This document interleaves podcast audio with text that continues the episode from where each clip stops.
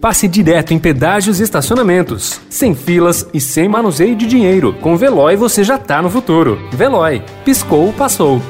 Notícia no seu tempo. Internacional. Es tut mir leid, aber es, es, es tut mir wirklich im Herzen leid. Aber wenn wir dafür den Preis zahlen, dass wir Todeszahlen von Tag am Tag 590 Menschen haben, dann ist das nicht äh, akzeptabel aus meiner Sicht. Und deshalb müssen wir da.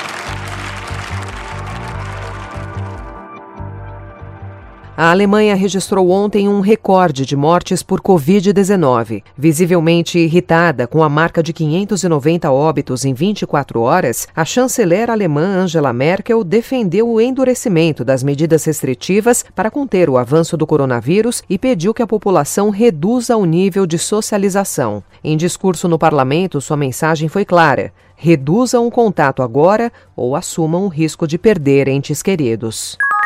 Bjorn Eriksson, chefe do Serviço de Saúde de Estocolmo, apelou ontem às autoridades nacionais para enviar enfermeiros especializados e outros profissionais de saúde. A capital da Suécia enfrenta uma segunda onda de infecções por Covid-19, que tem lotado as UTIs.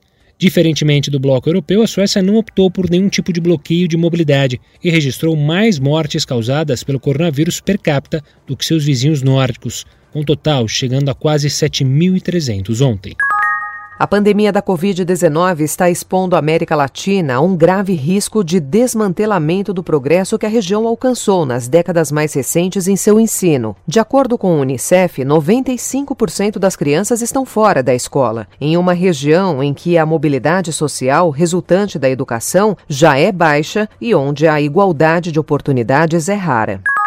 Pesquisadores da Universidade de Milão concluíram que o coronavírus já circulava na Itália em novembro de 2019, o que sugere que ele se espalhou antes do que foi registrado oficialmente. Em estudo publicado ontem no site do Centro de Controle e Prevenção de Doenças dos Estados Unidos, eles confirmam que um garoto de 4 anos testou positivo. O Canadá aprovou ontem a vacina da Pfizer BioNTech contra a Covid-19, tornando-se o terceiro país a dar aval dias após o Reino Unido e Bahrein. Em um comunicado, o Ministério da Saúde informou que o Canadá superou hoje uma etapa crucial em sua luta contra a Covid com a autorização da primeira vacina contra a doença. As autoridades sanitárias canadenses asseguram que a vacina cumpre as exigências rigorosas do Ministério nos quesitos inocuidade, eficácia e qualidade para seu uso no Canadá. Canadá. Notícia no seu tempo. Pegando a estrada ou só indo no shopping? Com o Veloy você já está no futuro e passa direto em pedágios e estacionamentos, sem filas, sem contato e sem manusear dinheiro. Aproveite 12 mensalidades grátis e peça já o seu adesivo em veloy.com.br. Veloy. Piscou, passou.